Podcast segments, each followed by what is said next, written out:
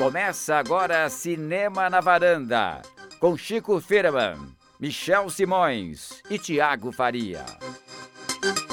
Varandeiras e varandeiros, começando mais um Cinema na Varanda, eu sou o Michel Simões. Há controvérsias, Michel Simões. Você anda muito estranho, você tá gostando de filme de fan- fantástico, você não, não tá vendo o filme do Amos Guitar na mostra. Parem as máquinas. Coisa, Thiago? Tá vendo Stranger Things durante É, a mostra. exato. Teve Virou- até reclamação é. formal. Eu acho. Eu ah, acho. Muita coisa mudou, né, Chico? Muita coisa muita mudou coisa mudou. e eu tô achando que tem uma clonagem É, disfarçada é aí. culpa Eu acho que o Michel podcast. tá. Eu acho que o Michel, tá preso num porão nesse momento. E aqui a gente tem um clone dele. É uma realidade paralela, né? Isso, Como é que é o mundo exato. invertido? É isso que é do, do Stranger Things? Talvez a gente esteja no mundo invertido. Talvez, agora, né? Vai Nesse saber. momento. O Michel do mundo invertido veio parar aqui. Exato. Eu não tava esperando essa, essa abordagem agressiva durante Viu? a abertura o, o aqui. Chico te surpreendeu É. hoje. Você gosta de surpreender a gente. Exatamente. É. Eu- Surpreendeu. Eu vim sem perguntinhas surpresas hoje. Fui surpreendido. Assim que é bom. E aí, varandeiros? Vamos começar mais um Cinema na Varanda, então. Hoje tá animado aqui nesse domingo cedo.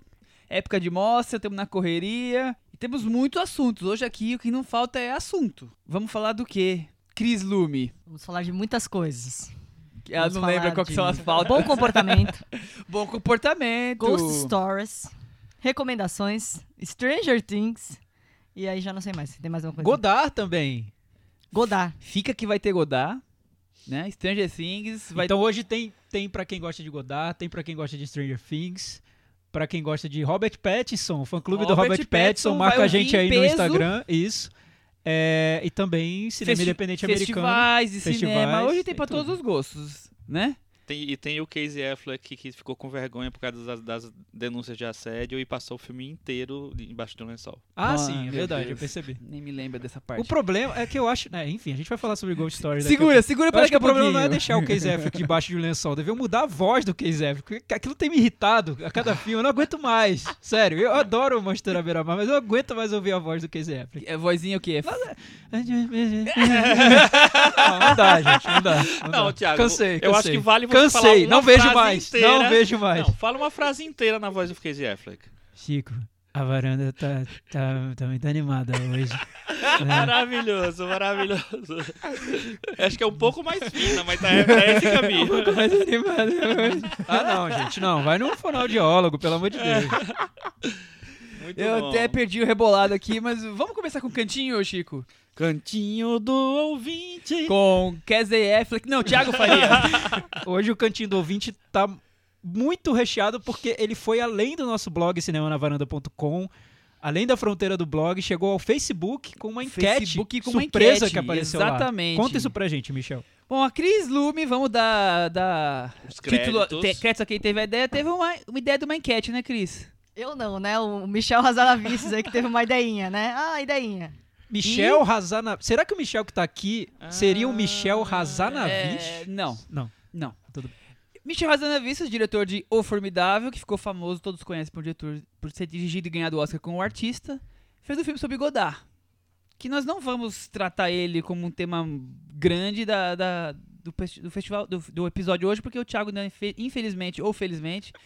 Não- Pra mim, infelizmente. Então, não, isso que eu ia falar, Felipe. Infelizmente Porque- para mim, Porque Thiago, como fã de Godard, não sei o que ele vai achar do filme, Então, então. e aí ele fez uma comédia, né? Quem diria? Godard, protagonista de uma comedinha, Pra- assim, né? pra mim, Bem ele fez uma, quase uma sitcom. É, É quase um Seinfeld versão Vida de Godard ali em duas horas. E a Cris achou por bem perguntar para os nossos queridos ouvintes da Por bem ou varanda. por mal, né? E vocês, que filmes vocês gostariam de assistir em que o- a, biografia seja de um diretor de cinema, dirigido por quem e quem seria o ator para interpretar esse diretor? E choveu, choveu ideias e a gente quer que ao longo da semana tenha mais para trazermos na semana que vem também mais ideias, né, Cris? É, não, e essa enquete eu, eu achei que seria interessante, porque há pouco tempo eu fui numa palestra de um jornalista do Washington Post que ganhou o Pulitzer por causa de denúncias do- sobre a corrupção no governo Trump. Ele hoje, é, o chefe dele é aquele editor que aparece no Spotlight, interpretado pelo Liv Schreiber. E aí perguntaram pra ele assim: e aí, quando forem fazer, se algum dia forem fazer o filme da sua vida, quem que você quer que interprete? Aí ele falou, eu não quero ninguém menos que o The Rock. E aí a internet veio abaixo, o Edgar Wright levantou a mão, falou, eu dirijo esse filme. Eu falei, nossa, então, tá vendo? Eu acho que dá, dá uma boa enquete se a gente perguntar o que, que as pessoas querem dos seus diretores aí favoritos e, e, e coisa e mais. Mas uma pequena parte, já deu pra ganhar o Pulitzer por denúncias no governo Trump? já deu, já deu, já deu. O governo. Trump não falta é material Que pra é isso, né? Mas aí, voltando, vamos falar alguns do- dos... É, eu, eu queria saber, Michel, o melhor. Eu não vi o resultado Eu- ainda. Eu queria saber qual foi o melhor na sua opinião. Pra- é, eu, sinceramente, eu, quando eu vi o primeiro comentário, eu desisti de tentar criar. Porque pra mim já foi o melhor. De- na lata, assim. Teve vários ótimos, mas o primeiro acabou com qualquer chance de eu tentar criar. E foi do nosso amigo Diego Maia. O Que Diego Maia escolheu? simplesmente escreveu Jean-Luc Godard dirigindo Roberto Benini como Michel Razanavicius na cinebiografia Le Detestable. Maravilha, maravilha. Eu- esse, esse eu acho que eu veria. Muito Se fosse bom. em 3D, eu veria, sem dúvida.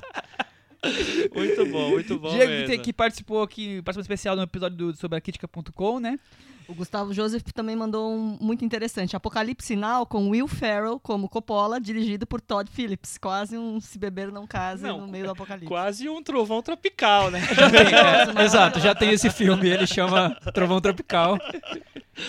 O, o Eduardo Roe também deu, deu várias interessantes, tipo Kate Blanchett como Kubrick, dirigido pelo David Lynch.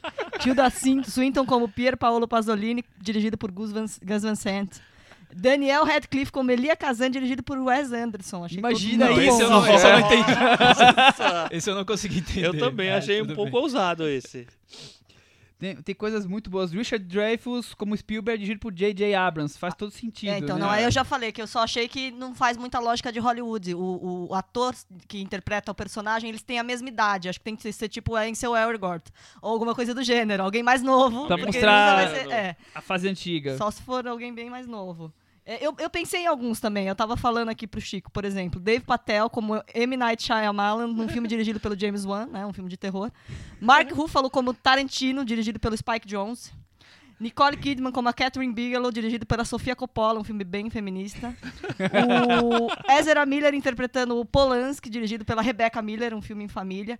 Aí, tipo, pra passar raiva, estilo o, o, o Formidável, podia ser o Cumberbatch como Ken Loach, dirigido pelo Stephen Daldry. Quer ver, né? Essa, é exatamente isso que aconteceu, Nossa, né? Que. Foi mais ou menos isso que aconteceu. E aí, já puxando o gancho para nossa conversa de hoje, podia ter Irmãos Franco interpretam Irmãos Coen, dirigidos por Irmãos Safadi. Ó. Irmãos Safadinhos. muito bom, Cris, muito bom. Que Maravilha, foi, foi um, um, um- um- Não, foi- uma adoramos, de criatividade. é, aqui. adoramos. Não, es- Maravilhoso. esperamos receber mais, né? Pode- Semana durante que a vem- semana continuem E, mandando. e eu queria o desafio diretores brasileiros. Vamos Boa, falar de diretores Thiago, não tinha brasileiros. pensado nisso. Quem dirigiria Ah, eu Fernando tinha pensado, Meirelles? tipo, é, Cacá Diegues. Vladimir Brista interpreta Walter Salles, dirigido por Celton Mello, que também é um filme pra passar raiva. É, eu não sei. não sei o que dizer, sinceramente. É, que- É, mas vo- voltando, Soltem a criatividade. voltando um pouco, ó, é o nosso desafio cultural da semana. não sei que prêmio a pessoa ganharia, mas enfim, é, um É, desafio. um grande parabéns Desafio saudável, é. É, exatamente. É, vocês viram o Formidável? Eu não vi, nem sei se eu vou ver. Enfim, é uma tiração de sarro com o Godard? É uma alfinetada? Tem um viés crítico aí? O que- Ele- ou é ele nada, ou é só, um só uma livro- piadinha? Ele parte de um livro que a ex-mulher do Godard, que, tem a- é, que é aquela atriz que tem um, um sobrenome que eu não consigo falar, é, escreveu né, sobre ele, o casamento deles, de sess- entre 67 e 68. Então o filme é a, é a adaptação desse livro. É, e ele é, tem um tonzinho satírico que ele tenta lembrar fil- os filmes que o Godard fazia no- nos anos 60, no começo dos anos 60 e tal. Tem aquelas intervenções visuais, aqueles cortes, aquela coisa toda. É, e um humorzinho de uma mulher, uma mulher e de uma acossada um pouco, né? Tenta ser um, um Não, ele, humorzinho, é, mas ele, é, ele naquele mira clima. nisso, ele mira nessa, nessa, nesse pacote. Ele tenta fazer um, uma biografia do Godard é, como se fosse um filme do Godard, que- daqueles que ele fez no começo da carreira. É, eu acho assim, eu acho que não precisava, mas também não, eu, eu acho que é tão passa tão É, é tipo. rápido. tipo É inofensivo. É, exatamente. É essa é a Mas então, é, o Razanavicius ele fez no Artista um filme mudo, silen- um filme silencioso, usando as técnicas de um filme silencioso, mas para um público de hoje. É mais ou menos isso que ele faz com o Godard, que ele tenta fazer, pelo Talvez. menos. É um, é um pouco mais sei, complexo, porque como a época do que, que ele tá sendo retratado, a época de mais 68, das manifestações, ele também coloca isso no filme. Então tem, tem a questão do Godard, é, do- dos filmes, como o Chico acabou de falar, desse humorzinho, da parte romântica, como também tem o Godard dos protestos, e já é um cara famoso que os jovens refletem nele uma pessoa, uma figura importante, e ele vai lá nos comícios, vai nas manifestações. É porque o filme pega a fase a chinesa, né? Que acho que é 67 Exatamente a por aí. chinesa. 60 é. por aí, Ele né? tá filmando a chinesa, tá, Tá. tá lançando a chinesa, que então já fica- é o momento que ele vai radicalizar o cinema dele. Exatamente. Tudo então fica nesse. Não, não vai nem pra um lado, não vai nem pro outro. É meio inofensivo. Eu também acho que a palavra aqui perfeita é Mas inofensivo. ele tira sarro dessa radicalização do cinema do Godard, Não, né? tira Na cara totalmente. larga. Sim. É. Eu, eu não- quando eu assisti ao filme, eu não sabia que tinha esse livro por trás. E aí eu pensei, nossa, parece ex-mulher falando do ex-marido. Não nessa porque é mulher, mas assim, uma- sabe, uma pessoa que foi Um- um casada com ex-cônjuge alguém falando do querendo se outro. vingar. E aí de, realmente tem, tem, É teve isso. esse negócio. E é, isso. É, enfim, eu acho que tem uma coisa digna no filme, que eu acho que o Louis Garrel se esforça pra fazer, pra deixar um Godard um pouco mais complexo, além, é, apesar do, do roteiro ser meio limitador. Sim, mas... mas- por outro lado eu acho que o, o filme, e mesmo o Garrel, mas muito mais o filme, não consegue dar nem um milésimo da- do, do que é o Godard como pessoa ali naquela fase, assim. Passa muito longe. Ele cria é, duas, duas ou três facetas do Godard e leva aquilo como se fosse realmente a persona do Godard. E você consegue nem sequer imaginar a cabeça do cara que criou os filmes que criou, mesmo na época ou antes daquilo. E a Tá gente tá muito num momento longe. totalmente Godard, né? Porque temos um filme sobre o Godard no circuito, temos um filme do Godard na Mostra Na de Cinema, mostra. que é um filme que ele fez nos anos, nos anos 80, que tá passando aí recuperado, restaurado. E tem um.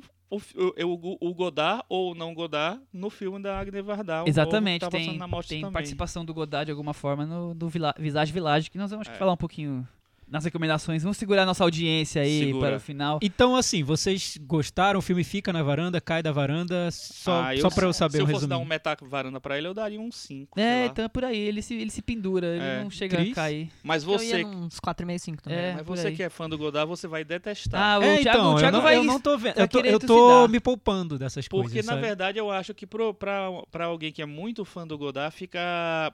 É, é- fica ofensivo, talvez. Porque é, é um Godard muito caricato. É, um- é- É. é- é tipo como se fosse um. Um bobão. Entendeu, Sim, Godard? é muito bobão. Tem, É. tem humor, tem humor dele, né? físico que, se- de- que, que brinca com o humor com a repetição, sabe? Aí É. aí é, pega pesado. E o Hazanavicius filmar o Godard como um bobão é curioso, né? É, porque Tá. talvez seja Quem um é pouco bobão dele na mesmo, história, né? né? Seja um pouco Tá. dele mesmo Vamos- ali. É, nem viu, Nem vi o tá- filme, já tô aqui tomando as dores Quem é do amigo? Godard. É Godard. Nunca, Godard nunca vai ver esse filme. Thiago, esse- esse- tem mais o que fazer da vida dele, Sentimento né? passional Tá, agora, né? Vamos seguir. Eu- vamos pro cantinho do ouvinte que a gente Sabe tem qual foi comentários. a melhor coisa pra mim do Isso. Formidável? Foi eu ter ido no, no Odeon pela primeira vez. Foi super legal ver o Odeon. Ah, é maravilhoso o Odeon. Legal, É. Eu adoro o Odeon também. Eu nunca vou esquecer do Formidável por causa do Odeon, não por causa A do melhor filme. coisa do Formidável foi o Odeon. Exatamente. Deve ser por aí. Olha, vamos pro cantinho do ouvinte, comentários lá no cinemanavaranda.com. Semana passada a gente falou sobre Detroit em Rebelião, da Catherine Bigelow, e também sobre Doente de Amor. Foi isso. Isso. A Débora Sader deixou um comentário. Excelente episódio, gostei muito do tom da discussão sobre o filme Detroit em Rebelião. Concordo com vocês que estamos vivendo tempos estranhos em que alguns querem determinar o que cada um pode ver, ser, filmar, pintar, atuar, bordar. Vou aproveitar para fazer um pedido. Que tal um balanço do Festival do Rio e da Mostra? Vi que vocês apontaram seus preferidos da Mostra, mas do Festival do Rio, se vocês falaram, eu perdi. Então, gente. falou, né? Falou um pouquinho. O Chico fez um por balanço cima, é, bem a gente legal. deu uns por cima. Achei que a gente ia talvez até fechar a, a época dos festivais todos com, sei lá, um top 3, alguma coisa assim, mas a gente pode. Qual é o teu fa- favorito no Festival do Rio? Me Chico? chame pelo meu nome. Achei o melhor. Gosto muito do The Florida Project e As Boas Maneiras. Eu Tudo acho que bem. eu- tem algum aí que eu tô- não tô lembrando, mas enfim. O, o Thiago, como. um- Você não viu? fui, não fui. Ah, mas tem algumas coisas que já estrearam, mas não vale, né? Acho não, que não é vale, pouco. não vale. Tem que ter estado lá. Exatamente, Sentido o calor do momento. exatamente. Ido no Odeon pra É. ver um filme ruim sobre Ou, ou passado frio no, no, no, no, no- Esqueci o nome do cinema? No Roxy. Rox. Sim, no Freezer. Passei um Freezer frio do Rio de Janeiro, mais conhecido lá, mas- como E Freezer. o seu favorito? Eu vou, eu vou deixar por último porque eu já. Ah. Vocês vão entender por quê. Eu tô deixando Ah. um, um- Vocês vão entender um- por quê. um plot twist lá pro final. Cris, você tem favorito do Festival do Rio? Me chame pelo seu nome. E eu também me diverti muito num filme que, a gen- que eu vi por acaso, chamado Pet Cakes. A gente caiu de paraquedas É, a e gente foi caiu divertido. De paraquedas. E é engra- engraçadíssimo. E vai Vai estrear, vai estrear. Vai, estrear, estrear. E nós já terminamos o, o episódio anterior com a música do Pat Cakes. E, e- e Não, tem, tem uma campanha na internet pra que seja indicado a Oscar de melhor canção, porque aquela música é muito engraçada. É muito engraçada. Olha, Porque é um rap que brinca com coisas do cotidiano deles, tipo pasta de amendoim com geleia, e é um rap super eh, radical e descolado, assim. Então vocês já queimaram na largada e soltaram a música no episódio passado, foi isso? Exatamente. Tá retrasado, no Maravilha. retrasado a gente terminou. Maravilha. Olha só, Vitor Almeida, que momento épico esse reencontro de vocês. É, Semana passada a gente finalmente é, consegui- nós conseguimos esse Presencialmente. encontro presencial É. e não virtual. Que momento épico esse reencontro de vocês. A sintonia dos quatro juntos, reunidos na varanda, é algo que eu simplesmente adoro. Os episódios ficam muito mais gostosos de serem ouvidos. Aí ele faz uma pergunta sobre. a gente também acha. É, a gente, A gente- faz a gente aquelas concorda. coisas pra tentar não ficar sem episódio, só por isso. Mas a É. gente gosta de estar todos juntos. É, é, aí ele faz uma pergunta sobre Detroit. Senti falta de vocês comentarem a questão da mulher nesse filme. É, que, tal como os homens, foram vítimas de abuso de poder e violência policial, embora não fosse o cerne da discussão. Achei interessante esse recorte de homens negros e das mulheres virados e voltados com a mão para a parede, a parte da nossa, cidade, da nossa sociedade que mais sofre com o preconceito. Pois é, a gente acabou falando mais sobre essa questão dos negros no filme e não muito sobre a questão feminina. Tem, o tem filme duas é mulheres por uma mulher. brancas, né? E tem duas mulheres brancas ali no, no meio do hotel junto com os negros que sofrem as mesmas ou parecidas as violências e agressões verbais, digamos assim, que os policiais, que os negros, né? Eu acho que é aquela coisa, né? Tá todo mundo no mesmo balaio ali, né? É. O, o filme não Acho que é uma tentativa da Catherine não Bigelow protege ninguém. Exato, de deixar a discussão a- mais ampla É. possível, né? Exatamente. E incluir vários E você pode falar, tá, mas a violência foi maior pra negros do que pra mulheres, tá? É porque eram homens, né? Os policiais. Ah, não, não, foi bem Mas foi bem pesada forte, pra- né? não, Assim, pra mulher. Aquela cena acho. que a, a- aquela atriz, a Hannah Mu- Murray, que é, ela é até do Game of Thrones, é, que ela é levada pro quarto, é bem, é bem forte, É. bem pesada, assim. E eu acho que deve ter sido uma, uma tentativa de ampliar a discussão e também é, e é é interessante, na verdade, porque assim as personagens, elas não teoricamente elas não deveriam estar ali, né? E aí eu acho que ela também lança isso, de, eram mulheres. Por que não deveriam, né? É, eram exatamente, porque não, porque não qual, qual o deveriam, problema né? delas estarem ali? É, eu acho que ela lança também essa, essa, essa questão ali. Elas foram, foram foram parar ali porque elas queriam e, enfim, e também existe isso, também existe essa possibilidade de escolher. É, e, e também talvez mostrar que nesse momento em que eh, os Estados Unidos tinham essas rebeliões pelo, do- de negros e ainda existia, uma, existia também uma discussão mais ampla de direitos civis e que incluía a questão das mulheres, né? Uhum. Talvez essa tenha sido uma maneira de colocar um pouco dessa discussão no filme. Eu acho que é, concordo plenamente, é isso aí. Vamos em frente? Vamos em frente então? Que atrás vem gente. Então vamos falar do meu filme favorito do Festival do Rio? Opa, Ah. encontramos o gancho. Chegou o gancho. Eu vi, eu vi já em São Paulo, depois que tinha estreado, mas. Ah, não. Eu vi em Lisboa, se for assim. Então, exatamente. Então, Então. não, então vale. Eu vi em vale. Cannes. Tiago, você é outro nível.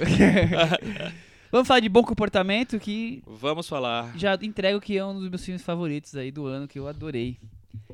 Filme dos irmãos Dois. Safdie, é assim que fala a pronúncia? Safdie. Safdie. Safety, eu, Safdie. eu fala- eu falaria Safety.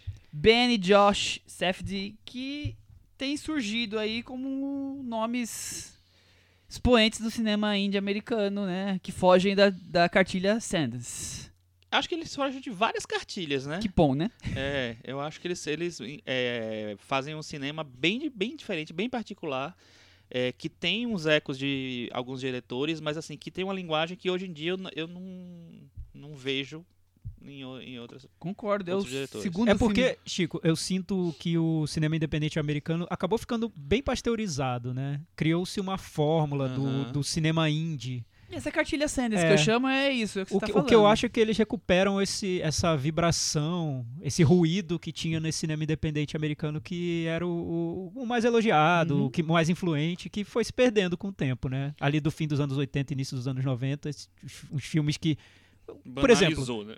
O um, um negócio banalizou. É, um de Aluguel do Tarantino, por exemplo, era um filme muito impactante na época, né? Depois, antes dessa grife ser formada. Eu acho que eu sinto quando eu vejo os filmes do- dos irmãos Safdie um pouco desse espírito, desse cinema independente mais livre, sem, sem, sem tanta amarra, eu acho. Eu acho curioso que nós vamos falar a seguir de um, outro diretor que vem no cinema independente americano bem cartilha Sanders. Exato, exato. É. Que é o do diretor do Ghost Story. E eu acho que uma característica, característica que eu percebo nos filmes do, do Safdie, eu acho que eles filmam muito bem. Eles têm uma capacidade de materializar, sabe? De, de, de fotografar e de enquadrar E- o, o mundo. e diferente, assim, né? É- Diferente, é de- de- bonita.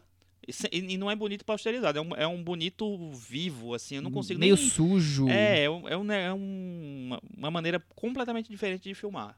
E eu acho muito fora da, da- do que tá em voga. É, é muito dissonante mesmo. Eu, vou- eu vou dar um exemplo disso, porque a sessão em que eu vi o filme é, foi num shopping da cidade, no shopping Pátio Higienópolis. Todos nós vimos lá? Não, É. não porque o, o- o Chico viu em Lisboa. Sim, o filme foi lançado aqui. O filme foi lançado em- aqui em São Paulo no meio da mostra, então não tinha muita sala de circuito né? alternativo para exibir o filme. Então ele foi exibido nos shoppings da cidade.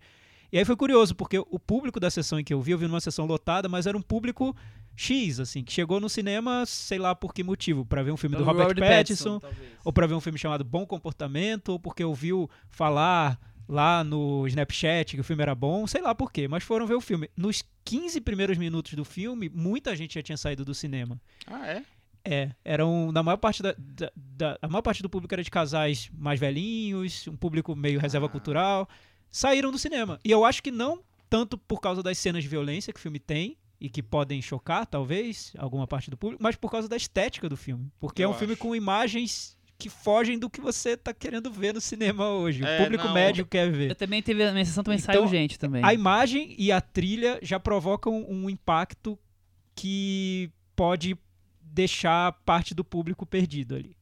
É, não, e eh, comigo aconteceu um negócio muito louco, porque eu estava de férias com a minha mãe em Portugal. E aí eu disse assim: ah, vamos ver um filme. E aí eu tava fazendo tudo para que desse para assistir Victoria e Abdul com ela, porque eu achei que seria um que seria filme. fofo. Que seria um filme perfeito. Só que aí Não deu. não deu porque a gente perdeu os 15 ou 20 minutos iniciais. Aí eu disse assim: ah, tem esse aqui. Eu já sabia que era do Saft, eu já sabia que, que Você era já um tava filme com o pé mais marginal. atrás. Eu disse assim: ah, vamos tentar, né? Aí eu fui com minha mãe ver o filme. Ela detestou. É, então. Tadinha. Ela Imagina. detestou. Eu perguntei pra ela mais ou menos umas 50 vezes se ela queria sair, ela, e ela não, com a cara muito fechada. É, mas enfim, o. É o segundo filme do- dos irmãos Safdie que estreia no Brasil. O primeiro foi É. Amor, Drogas e Nova York. Pior Esse título, título, né? Horrível. título é esse? Heaven né, knows what, né?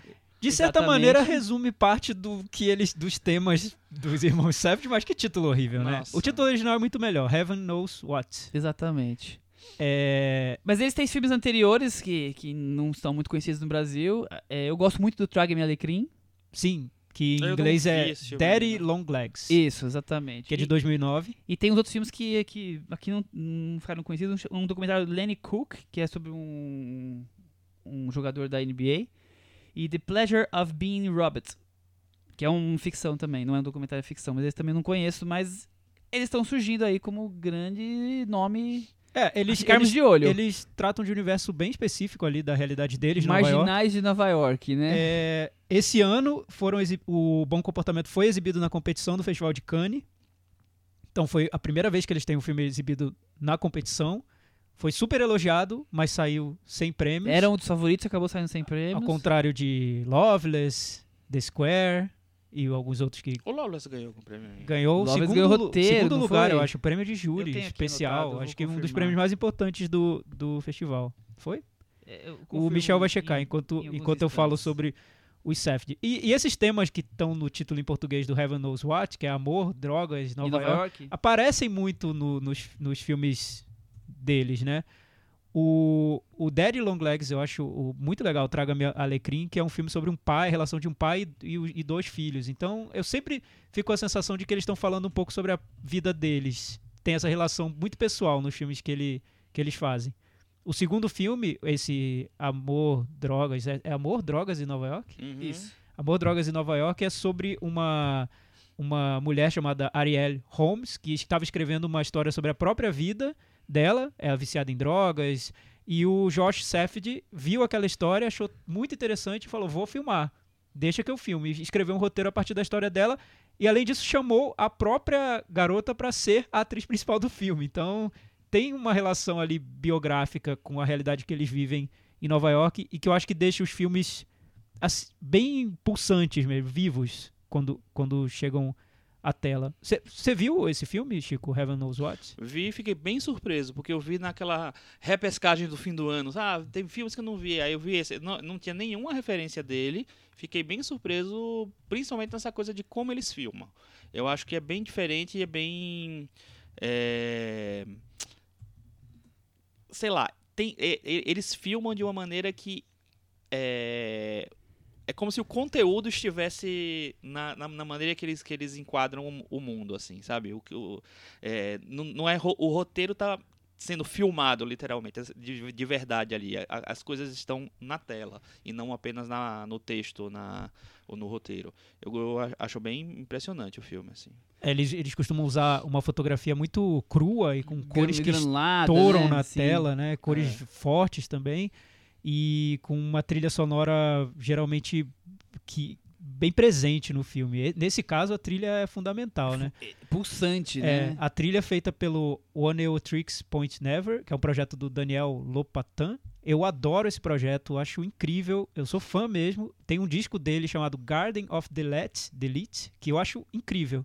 Então foi bom ter visto a participação dele numa trilha do, do, do filme, de um filme dos irmãos Safdie. Eu acho que casou muito bem e traz um, um, um, clima de trilha de filme dos anos 80. Né? Total, né? de thriller, assim, é, né? Tem John coisa, Carpenter. É, muito John Carpenter. Meio eletrônico. É, muitos sintetizadores. Ali, é... O, é engraçado, eu, a gente vai falar um pouquinho sobre a volta do Stranger Things, mas pro final do, do podcast. A trilha do Stranger Things lembra muito a trilha do, do Bom Comportamento. É sim, toda no, feita com outro clima, mas sim, com sim. sintetizadores, é verdade. O Loveless ganhou o prêmio do júri, que é o terceiro prêmio mais importante, em Cannes.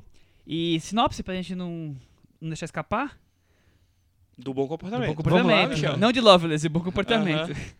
Constantine Nichols. Robert Pattinson. Está desesperado, Chris, em levantar dinheiro para o pagamento da fiança do irmão. Benny Safdie. O próprio um dos diretores. Preso após o mal sucedido assalto a banco que os dois executaram sem entregar nada, bem simples e, e prático. Sinopses homeopáticas aqui do, do, Michel, cada vez mais sucinto. Eu acho que o filme começa já com uma cena fortíssima, porque o Benny Safdie é um, impressionante a, pois a é, me surpreendeu, dele. Nossa, né? gostei bem negócio, dele. Eu nem, eu nem sabia, depois eu fui ver que era ele. É, eu achei incrível aquela cena com ele em primeira, né, primeiro plano tal.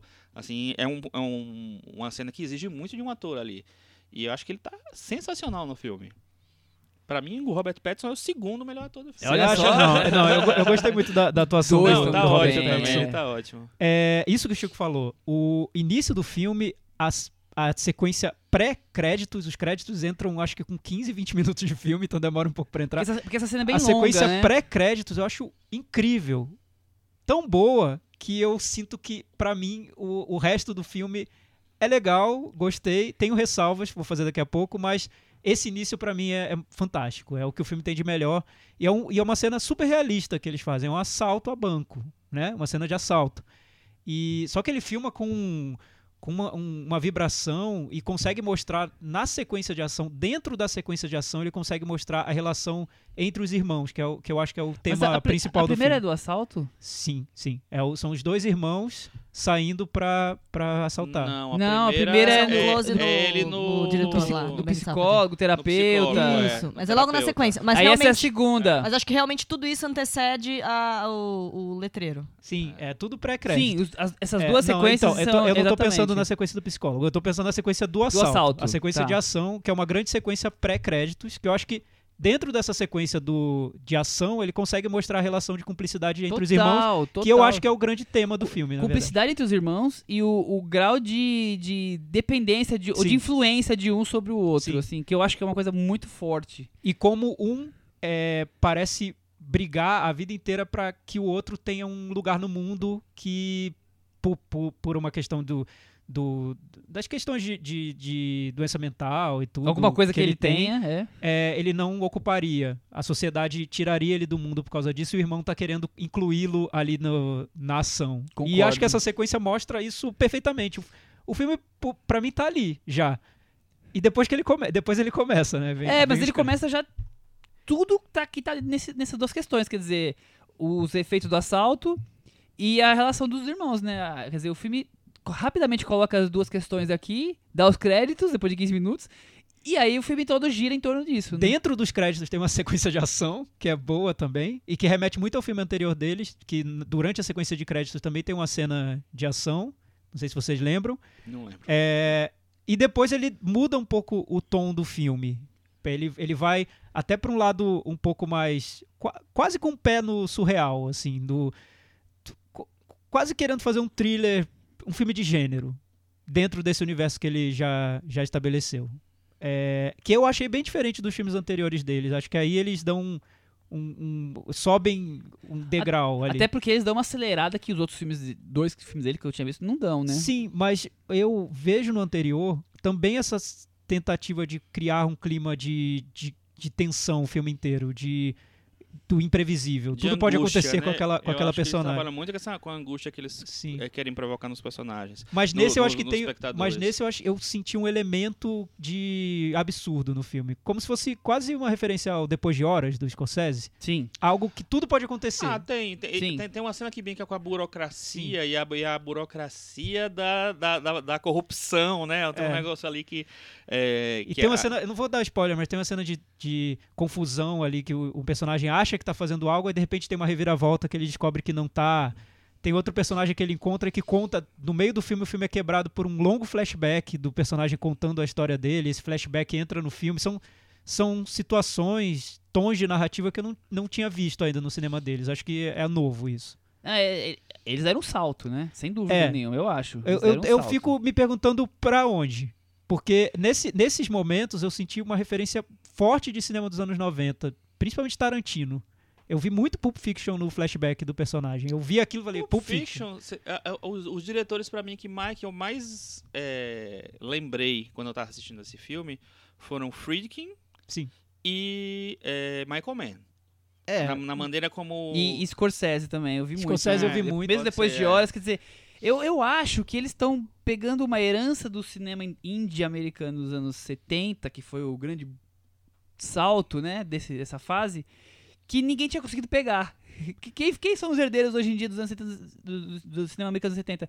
Não ficou ninguém. Ele falou, peraí, daqui. Eu vou pegar isso daqui, mas eu vou atualizar com o cinema atual, com uma, uma- um que é autoral. Então eu vejo todos esses diretores, eu vejo Cassavetes, é, tudo que tinha de É, Caça, Caçavetes é bem muito que tinha marcado de no cinema ali. deles. é, eles, É. co- eles, eles não é que eles, eles copiam, eles, eles adaptam tudo isso pra uma cara É, que seja eles, deles. eles têm uma- uma- um, um cuidado muito grande com os personagens.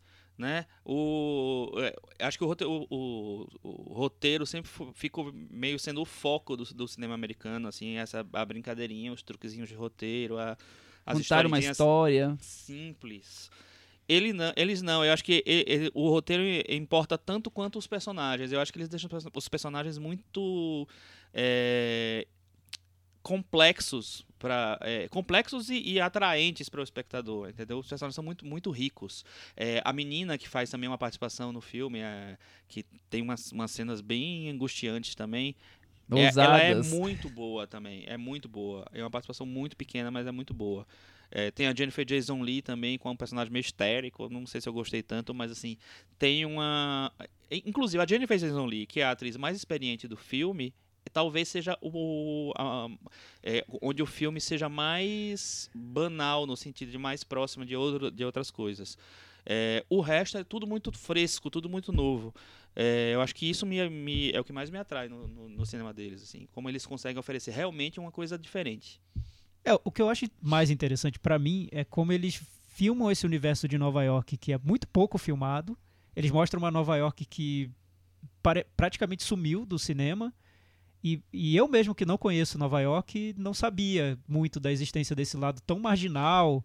Essa cidade que parece o avesso daquela Nova York que aparece em séries de TV, em filmes de Hollywood. Eles estão muito dedicados a filmar isso, filmar os personagens que vivem nessa Nova York. Então, tem um compromisso com o realismo no cinema deles, pra mostrar essa realidade, mas ao mesmo tempo eles constroem um universo de cinema pra trazer essa realidade. Então, tem um jogo duplo ali de, por um lado, são filmes bem cinematográficos, de gênero, quase absurdos, e por outro, filme reali- filmes realistas. Eles tentam um equilíbrio que eu Sim, acho tá ali. muito difícil de conseguir. Eu acho que mesmo dentro desse realismo, não é aquela cidade só dos marginais, né? É uma cidade mais complexa, é uma cidade que, que o- onde a vida marginal, ela também é uma, sabe, ela não é simplesmente é, drogas, sexo, corrupção e tal. Ela é a vida. Ela é É, é- é o mais subúrbio integrado da complexo. cidade. É, É como se fosse o mundo que eles conhecem, né? Que Exatamente. eles estão filmando. Trouxessem esse mundo que não aparece no. Que a gente quase não no- vê, né? No cinema. Cris, e você? Ah, eu achei curioso ver o Robert Pattinson aí como, como malandrão de Nova York. E também quando fui ver a lista dos atores, fiquei muito curiosa, porque tem um ator do filme que é um ex-presidiário com oito passagens pela polícia.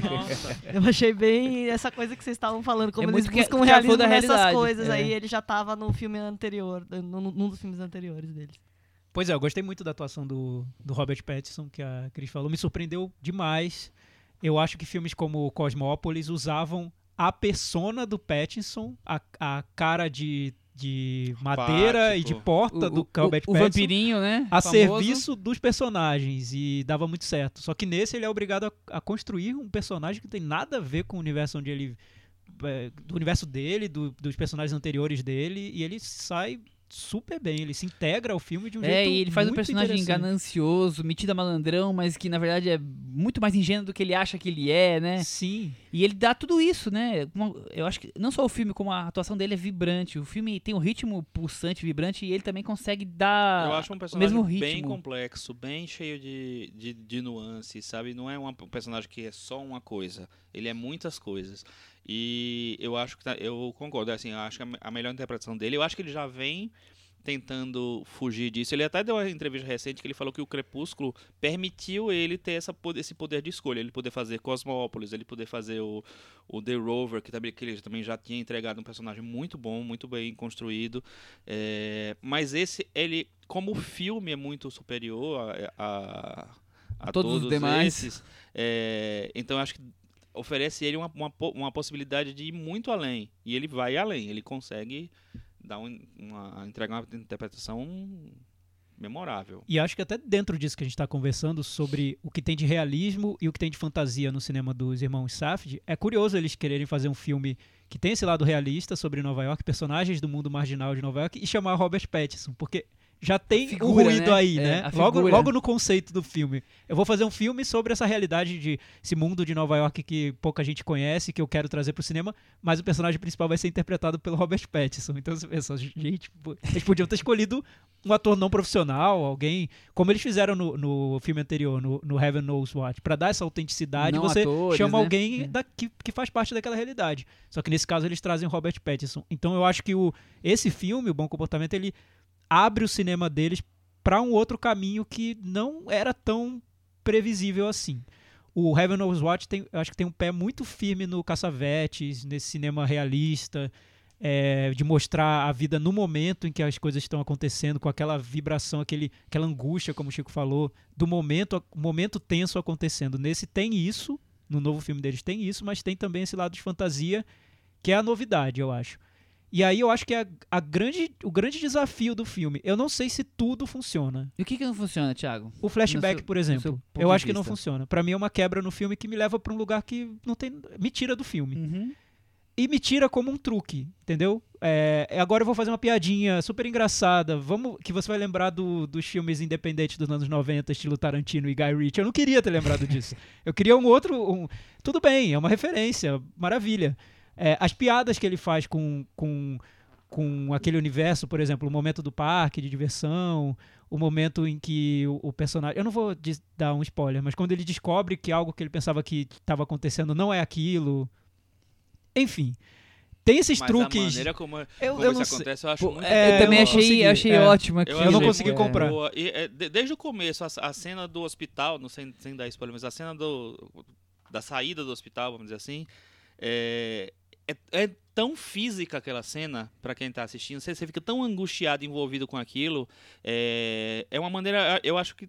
É uma maneira diferente, assim, não é só a piada, não é só a brincadeira. Eu acho que tem um. Não, mas o, o que, É, eu, o que eu o- sinto o- é que eles tentam inserir esse elemento no filme de humor absurdo Ah. e que é interessante. Eu acho, tô, tô, tô, Tô embarcando. Aham. Pode inserir.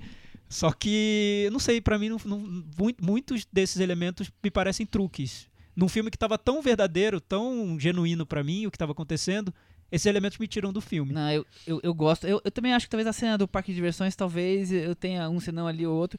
Agora, a questão do, do ele ser sem pudores, assim, até na, na questão da garota que tá no filme. E a questão do hospital, eu acho umas sacadas que eu fiquei Nossa, bem a- animado. Exato, isso que você falou me incomodou, a garota no filme. É. Eu, me incomodou. Eu não sei, eu achei gratuito. Enfim, Gratuito? achei, Por que achei. Eu acho- porque eu acho que é um personagem exótico dentro de um filme que tava construindo tão bem os personagens, aí aparece. Me lembra muito o cinema independente dos anos 90, americano. Não muito. acho gratuito, não. Mas Eu tudo bem, eu entendo. Eu acho bem Tá resolvido e eu acho que o final, a cena final da A garota fi- no filme é muito boa. É, não sei. Eu, eu acho que ela justifica a inserção da, da, da É, não, é, é- é- é ponto de vista normal, é subjetivo. Eu, mas eu acho que é positivo o jeito que eles colocam uma coisa que, tipo assim, acontece tudo com todos esses absurdos, essas coisas além do normal, e no final das contas as- os julgamentos são sempre os mesmos. Eu acho legal isso. Sim, e, e também mostrar que é como se desse para aquela realidade daqueles personagens, é, tro- trouxesse esses personagens para o cinema, para um cinema ma- mais quase abstrato, eu acho. Não sei. Isso quebra a expectativa de um filme realista. Talvez a- a- a as primeiras cenas do filme deem a impressão de que vai ser um retrato dos marginais em Nova York, como a vida deles é difícil, como eles são excluídos, marginalizados. É, não, ele não é isso o Segue filme. o personagem é um dele. filme. Esses personagens estão vivendo um mundo que, que mistura delírio, mistura os efeitos das drogas, o, o- a miséria, tudo, tudo tá junto no mesmo, no mesmo Ah, pacote, né? a, a coisa do atalho pra ter a, a vida fácil, né? É. Tentar buscar um atalho. É como se eles conhecessem algo sobre esse mundo que a gente não conhece. Eles tentassem comunicar, os diretores Ó, do filme tentassem comunicar Aqui isso é pra assim, gente. né? Não é exatamente aquilo que contam. Não é a tão, não é tão também. simplificado quanto o que contam. É, é, é mais um pouco. Vamos pro Metavaranda? Cris, você quer fazer as honras? Sete e meio. 7,5 de Cris Lume, Chico. Dou 9. 9 de Chico. Eu vou dar o deixar o Thiago pro último, porque o Thiago da tá mais baixa. Eu dou 8. Não, eu, eu, vou, eu vou seguir a crise da 7,5 porque eu gosto muito do filme, mas eu ainda acho o anterior melhor. Eu Ah, acho é? que o anterior Eu tá, a- eu tá, tá tudo desse. lá. E esse o jogo anterior, dele, o amor, Heaven dro- Knows Why, eu Sério? acho. Eu acho que esse jogo deles com a realidade daquela personagem e trazer aquela personagem pra ser atriz do filme me traz algo muito verdadeiro pro filme que eles seguram do início ao fim. Esse acho que muito bom, assim, vale ver, tem que ver. Filme muito interessante, só que tem esse esse desconforto que ele me provoca em algumas situações. Na varanda, ele é um dos melhores filmes do ano. Só isso, de longe, assim. Poucos filmes se aproximam, se Qual foi aproximam a dele. não, tava- Ele empatou com a mulher que se foi, por exemplo. Nossa, Olha. qual é a nota? 80, desculpa, não falei. Eu li, eu li Ah, ficou pra é, mim. Ficou suspense Gente, aqui. 80. Tá parecendo até o 80 Irmão no. Metavaranda! Eu já tinha achado que eu tinha lido. Com isso, o Seth estreiam aqui no, no- no nosso Metavaranda em grandíssimo estilo. Vamos seguir com o cinema independente americano para outro diretor agora? Vamos pro outro lado agora, né? Completamente outro lado. Literalmente. O mundo invertido de Stranger Things também está no cinema É, americano. Mas é um olhar dia. também particular, a Sim, seu modo, é né? diferente. Sim. É um filme diferente. A Ghost Story, filme que ainda está inédito aqui nos cinemas. Vamos ver o que que vem por aí. Filme dirigido pelo David Lowery, que é o diretor de Amor Fora da Lei, que tem o um nome Muito amor nos Ants títulos. Body, uma coisa. Ain't Nobody Isso. Sense. Exatamente. Muito amor nos títulos em português, amor, né? Por que né? será? É, porque Ouça um vende. episódio com a Paula. Paula, Ferra- Paula Ferraz já Ah. deu a dica. Também dirigiu o filme Meu Amigo Dragão. Isso. Sim, que eu acho muito que o legal. Thiago gosta, eu gosto. né? E ele é o diretor do novo Peter Pan, que vai vir ano que vem. Ah, e vai ter outro? É, Cris. Esse vai ser legal. O que, que você acha, Cris, de novo Peter Pan? Muita preguiça. Todo né? ano tem um Peter Mas é a Pan agora? continuação lá daquele do Joyride, porque o do Joyride já era meio que um. É um reboot, Um, reboot. É, um reboot diferente, assim. O foco não era muito. Eu, eu acho que é o dirigido, outro né? reboot. O, o, o Joe Wright é um diretor que eu acho bem interessante. Eu gosto muito da, de, do, do filme ini- inicial dele, mas aquele Peter Pan não dá, cara. Não dá. O Joe Wright eu, tem, um- tem umas, umas quedas que são pesadas. eu né? achei Fica- fica difícil defender, É, né? Não, fica difícil. Hannah, nossa. Que- Aquele do violino, do violino. o Nossa, o solista, O que solista, coisa o solista. Ah, o solista do Joe Solista Wright. do também. Joe Wright. Joe Wright, Ah, então ele, sério? ele se perdeu mesmo. Medonho. Ele tem muitos erros, viu? É. Bom, mas e o David Lowery, não o Joe Wright? O que vocês acham do- de Meu Amigo Dragão, Amor for da Lei? Não gosto de Amor, Amor Fora da Lei. Eu acho que ele é um Eu diretor com. se eu vi esse filme. Eu fiquei Ele é um diretor com muitos cacuetes e ele tem uma influência do Terence Malick que chega a sufocar, É, eu acho. Quero ser Terence. Malick forte. Demais, né? Sim. É, eu acho legal e, ter... trabalho com o Rooney Mara. Eu acho legal ter uma referência do Terence Malick, é uma bo- boa referência, né? Um Sim. diretor super É, o ousado. problema é você querer refazer. problema é o decalcar o Terence Malick. Decalcar, boa. Mas o Meu Amigo Dragão, que eu acho o melhor filme dele, olha que, que coisa.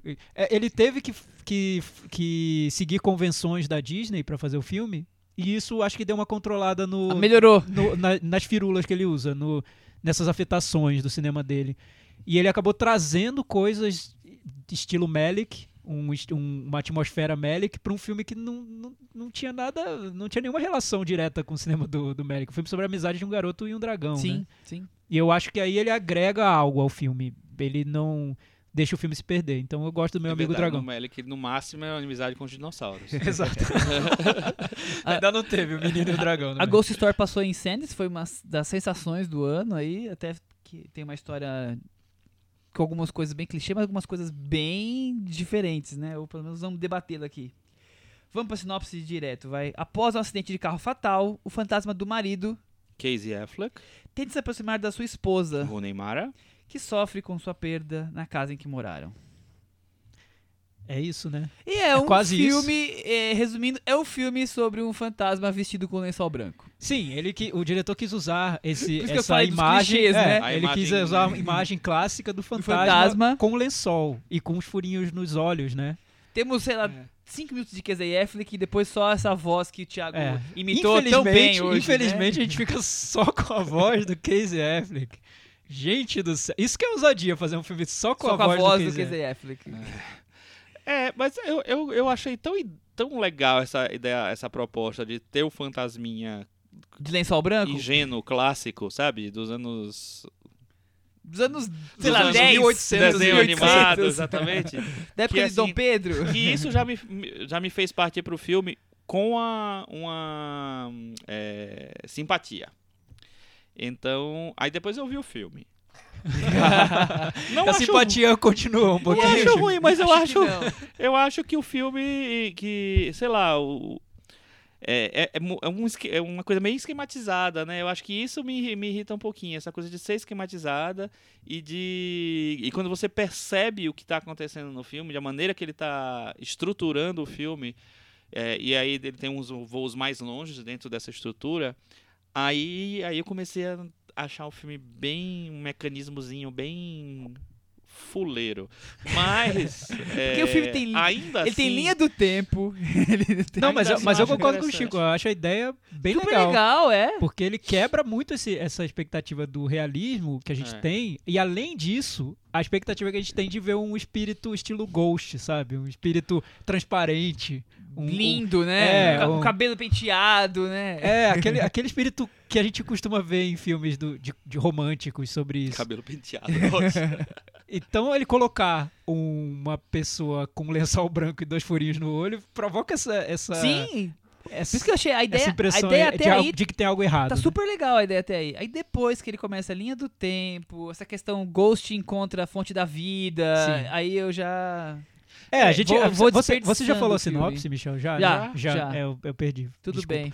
Mas enfim, é uma é uma história de- típica história de trauma de um caso de amor que termina e com a morte de, De, de uma de das trauma pessoas. pó- pós-vida, né? E, e- e- é, e, mas segue pós-vida, né? Como foi o Ghost. Aliás, o ponto de partida é muito parecido é muito com o parecido de com o Ghost. Ghost. Muito parecido. Só que aí ele vai para um, pra um caminho bem diferente. O que eu notei no filme, ele começa. Faltou o Up Gold. é, faltou, faltou o elemento cômico. É. Tá passa Ela- longe. Ele disso. começa o filme num ritmo com planos longuíssimos, né? E É. trilha sonora muito presente. Dois filmes Muito trilha sonora presente hoje, Ele tem né? um enquadramento diferente, mais quadrado, né? do- Então você já nota ali que ele quer fazer, a- quer causar, né? Já quer fazer algo diferente. Apareci, tô aqui fazendo uma coisa diferente. O que eu acho que ele não consegue sustentar essas ideias que ele traz no início do filme. É, Tanto a acho. ideia do plano longo, do tempo dilatado e quando o fantasma entra em cena, aí o filme começa a dar tantas voltas. Do, do tempo e no roteiro que me deixa a impressão de que o diretor não sabe muito bem o caminho que ele queria tomar e ele acabou fazendo um filme de arte convencional, né, digamos, com as referências que a gente espera de um filme que quer ser considerado um filme artístico. Eu, eu senti isso. É, eu acho que essa premissa de, de, é, do cara, de, de repente, não- isso não é, né, Não é spoiler? não é spoiler, eu imagino, né? Porque é um filme sobre fantasminha de Sol. Então, essa coisa do, do cara não é, demorar pra entender, é pra cair a ficha de que ele morreu e, e como ele vai lidar com isso em relação a ele ser apaixonado pela mulher que ficou, é, eu acho que essa premissa é muito boa, entendeu? Como é que você lida com isso? Assim, não é, a- não é o luto de quem é, perdeu um- uma pessoa que morreu, é o luto de quem perdeu uma pessoa que está viva. Isso é legal, acho que essa premissa é legal. Só que aí eu acho que os caminhos são muito óbvios. Muito óbvios, assim. E como ele esco- escolhe essa estrutura bem marcada, é, circular, e com. é, e o filme é bem silencioso nesse sentido, né? O o personagem é bem silencioso. é, eu acho que ele não consegue ir muito além do que você realmente imagina que, que, Que vai pudesse ser, né? referência E, e aí ele ter. cria um roteiro todo cheio de linha do tempo pra tentar fazer É, isso que pois você tá é, falando, onde tava exatamente. havendo uma falta, né? É. E eu Então- acho uma dificuldade enorme do filme para criar esses momentos mais emotivos, que ele quer criar em alguns pontos, mas quando ele tem que criar esses momentos, fica muito difícil, por alguns motivos, tá? Eu acho que a gente fala sempre pouco, quem, quem, quem gosta de cinema, acompanha muitos filmes, costuma falar muito sobre os diretores. Mas eu acho que nesse filme, para mim, a escolha dos atores marca muito alguns problemas que estão ali no, no filme. Principalmente esse problema de conexão entre o espectador, no caso eu, e os personagens. Eu não consigo. Rooney Mara e Casey Affleck, pra mim, são geladeiras atuando. Pra mim não tem nada ali. Eles não conseguem transmitir amor, saudade, frustração, raiva, nada. Você não acha que o. Affleck é um bom ator no Ele- Manchester no Beira-Mar? Manchester beira-maré. Mas Então. nesse filme, pra mim, não. Não Então. aconteceu. Não tem o personagem É dele. porque fica um negócio Rooney na cabeça dele. Rooney Mara. é, podia, é, mas é, enfim. É, a Rooney Mara, que tem uma cena que é ficou super comentada esse ano, que ela passa, sei lá, 70 minutos, não, bem menos, 5 minutos comendo uma torta e, so- e sentindo luto, eu acho muito ruim, eu acho ela péssima, muito, não consegue transmitir nada pra mim, mas aí é uma impressão super pessoal. Talvez alguma pessoa diga, nossa, essa atriz, eu vejo a Rooney Mara e já começo a ficar emotivo. Não é o meu caso, eu acho ela muito ruim. Então é um casal que pra mim não funciona no filme. É, e quando ele tenta criar essa cena sentimental, por exemplo, tem um momento que ele o personagem começa a ouvir uma música, que é um indie rock bem genérico, e que a letra da música é como se explicasse o filme inteiro. É o gente, o filme estava sendo construído como algo tão complexo, tão artístico, tão Terrence Malick, e ele Entrega coloca uma ouro. música que explica o filme inteiro. Então, não se mas- faz isso no filme, Não, gente. né? por É, favor. eu é por isso. Eu acho que ele sente falta, ele não consegue expressar no, no silêncio. É, não consegue dar, dar, é, a textura que ele quer e aí ele fica, fica recorrendo a esse tipo de coisa, entendeu? Não, e é, é horrível, porque ah, eu não, não lembro a letra da música, mas é algo como: Eu sinto muito sua falta, eu estou aqui preso no além vida, eu sou um fantasma. Sabe? Não- Ent- é, é, muito é, literal, não precisa disso. A gente já tá vendo isso no filme. Didatismo ao máximo, né? Sim. Em forma de canção. Então acho que é um filme que tenta. Exato. É, didatismo de cantado. canção né? em canção. É, Ah! de canção em É canção. boa, boa. Exato. O... Então acho que é um filme que tenta abraçar muito mais do que o diretor consegue. Eu lembro no- na nossa discussão sobre mãe, que a gente falou sobre ambição, é bom ter ambição, mas a ambição acaba revelando as fraquezas dos diretores, que É, não que- quem- conseguem chegar Quem tem lá. né? ambição e não consegue desenvolvê-la também é, É, um problema, Pois né? é, eu acho que esse é um caso, pra mim, o ele se revelou nesse filme. Tirou, tirou a- o lençol do fantasminha pra mim. Tá, tá nu. O David Lawrence tá nu nesse filme pra mim. Tá revelado.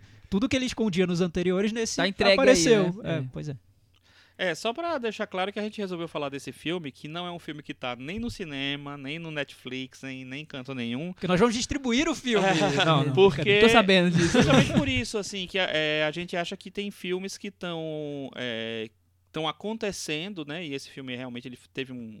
Um boom muito importante lá fora É. e tá sendo muito visto aqui no Brasil. As pessoas Exatamente. estão vendo, e o filme não, cinéfilos. tá, não foi comprado para distribuição no Brasil, não foi. Não, não- ainda não está disponível em nenhum serviço de streaming, mas já tá rolando aí. Mas aguardo, aguardo ele em breve em algum serviço de streaming. Ah, deve, E- deve porque aparecer. é. Não acho que vai além disso. Mas é isso, estamos. é, resolvemos falar porque é um filme que está sendo comentado bastante agora. Exatamente. E uma perguntinha, Chico e Michel, só pra fechar a discussão. É pós-horror ou não é? Ah, eu acho assim. Eu, eu não lembro quem foi que falou isso. O que é pós-horror, né? Essa é é. a primeira pergunta É. do mundo, né? Assim, o, o- uma eu, Eu, não lembro- acho que é pós-horror. Não, Teve uma pessoa que falou isso do, do, do pós-horror, assim, ah, que, que bobagem pós-horror. Pós-horror começou com, Dra é, com Dreyer lá em O Vampiro, em 1930, que já era um filme que é de terror e não é. Enfim, então eu acho que esse, que esse negócio, assim, Eu acho que é um termo... escolheram um nome Chico, genérico eu- mas eu acho que isso. tá se perdendo, porque talvez a intenção inicial tenha sido boa pra criar um nome diferente, mas eu acho que tá estão usando esse nome pra elitizar o gênero, né? Só- é porque é como se porque fosse, o- eu vou escolher alguns filmes que são mais inteligentes no gênero e vou dizer que eles não são filmes de terror, que são pós-horror. Então, aquele filme que não é o filme bobo de horror que eu considero bobo, eu vou dizer que é pós-horror. Isso, isso é muito É, chato. é né? por aí, porque é, enquanto tá se construindo uma ideia do pós-horror como um filme de terror que não tem sustos, digamos assim, vou tentando resumir de maneira bem simplória. Agora, um filme que.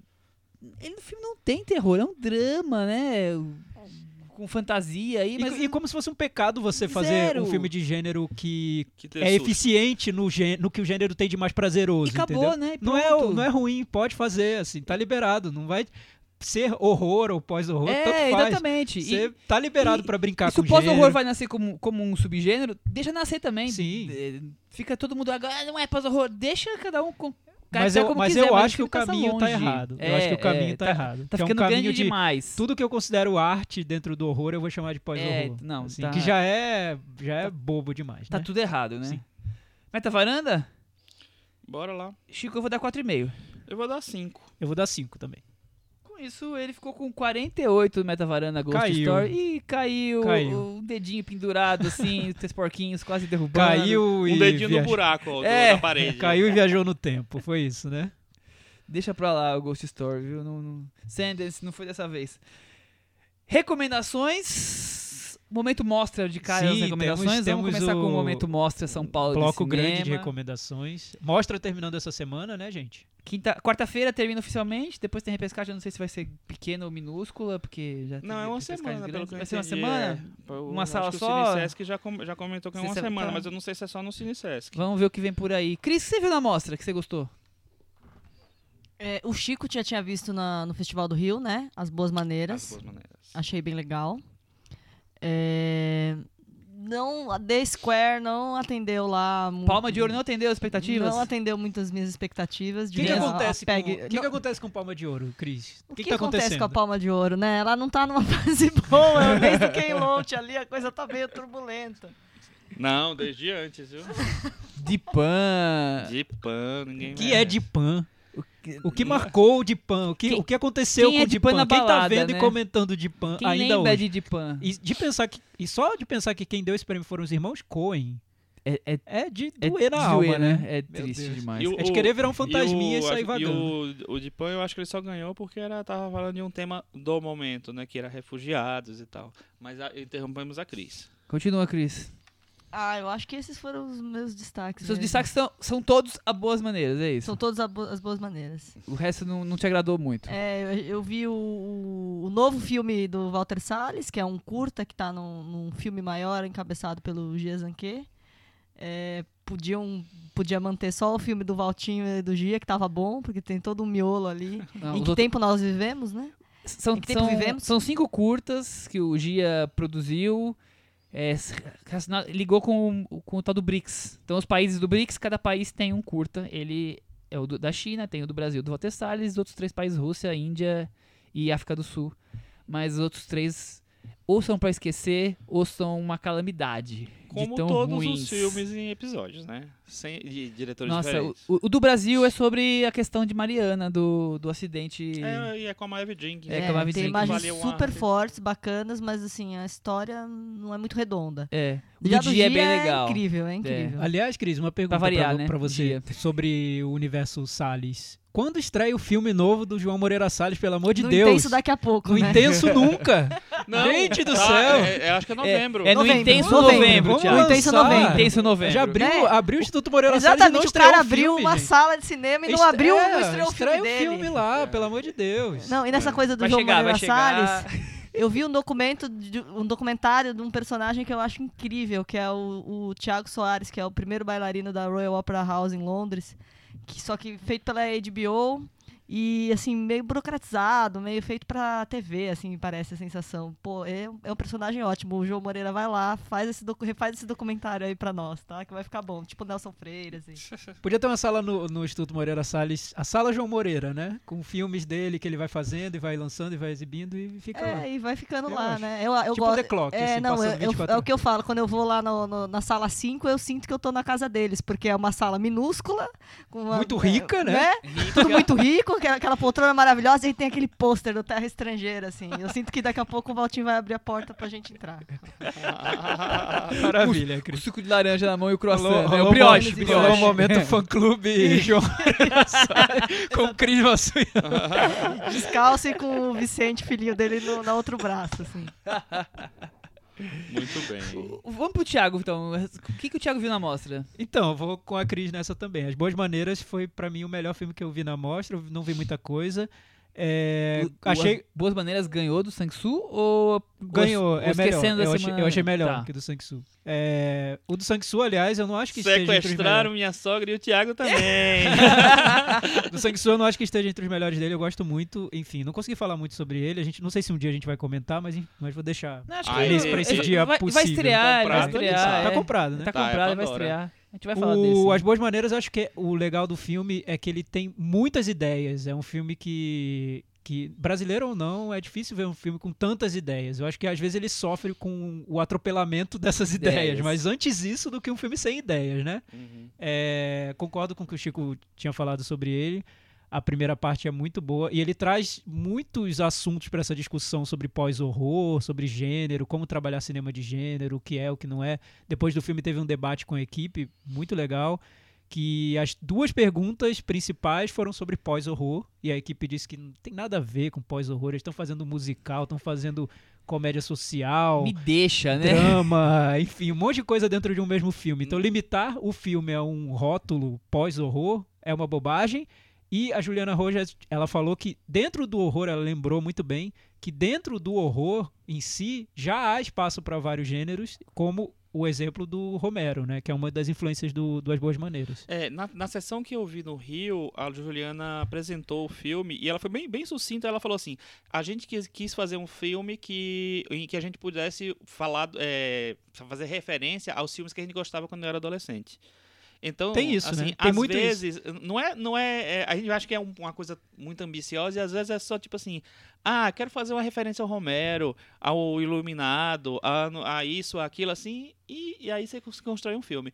Eu acho que no contexto do, da a cinematografia deles, eu acho o filme mais bem resolvido deles, apesar de não ser um filme completamente bem resolvido. Eu acho que tem coisas que, que acho que poderiam ser mexidas ali, mas eu, te- eu acho um filme bem A legal. gente vai com certeza falar dele quando, É, quando quando, estrear. quando estreia, porque eu Não acho que é uma pena não ter previsão, porque eu acho que é o grande filme brasileiro do ano, como o Aquarius foi no ano passado, Uhum. o desse ano é As Boas Maneiras. Eu acho que estão perdendo a chance de lançar esse ano pra marcar como o filme desse ano. do ano, talvez fique só pro ano porque que vem, eu né? acho que é que como o Aquarius é um filme que é muito ambicioso pro bem. Assim, essa ambição de fazer cinema mesmo, num país que está com bilhões de problemas horríveis, inclusive no cinema.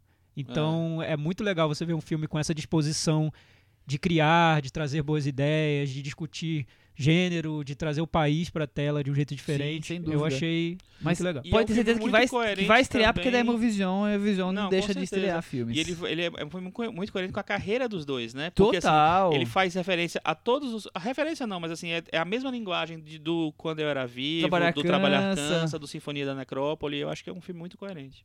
É verdade. Eu também gosto bem do filme, mas acho que a primeira parte muito boa, a segunda parte que dá uma arrastadinha, mas mesmo assim o filme é bem legal. E a Marjorie este ano? A Tá demais, É a maravilhosa. É a atriz do ano. Chora me liga. Chora me liga, exatamente. que mais? Chico? Olha, eu, eu não lembro se eu falei do Abas, que eu tinha, não, acho que eu não tinha visto o Abas ainda da semana não passada, ter né? falado, não. É, é um filme muito legal, é um filme que a Qual gente não nome, esperava, o 20, é, 24, 24 frames. frames. a gente não esperava mais que tivesse filme do Abas. Ele lembra fa- estruturalmente... lembra que a gente fala- fez um episódio especial com Abbas Kiarostami da morte dele. É verdade, a gente falou, falou um pouco dos nossos filmes favoritos, nossa relação com o Abas e com a mostra, né? É, o... E esse filme ele Foi lembra... no 28. Episódio 28. Cada um com seu cinema. Cada um com seu cinema.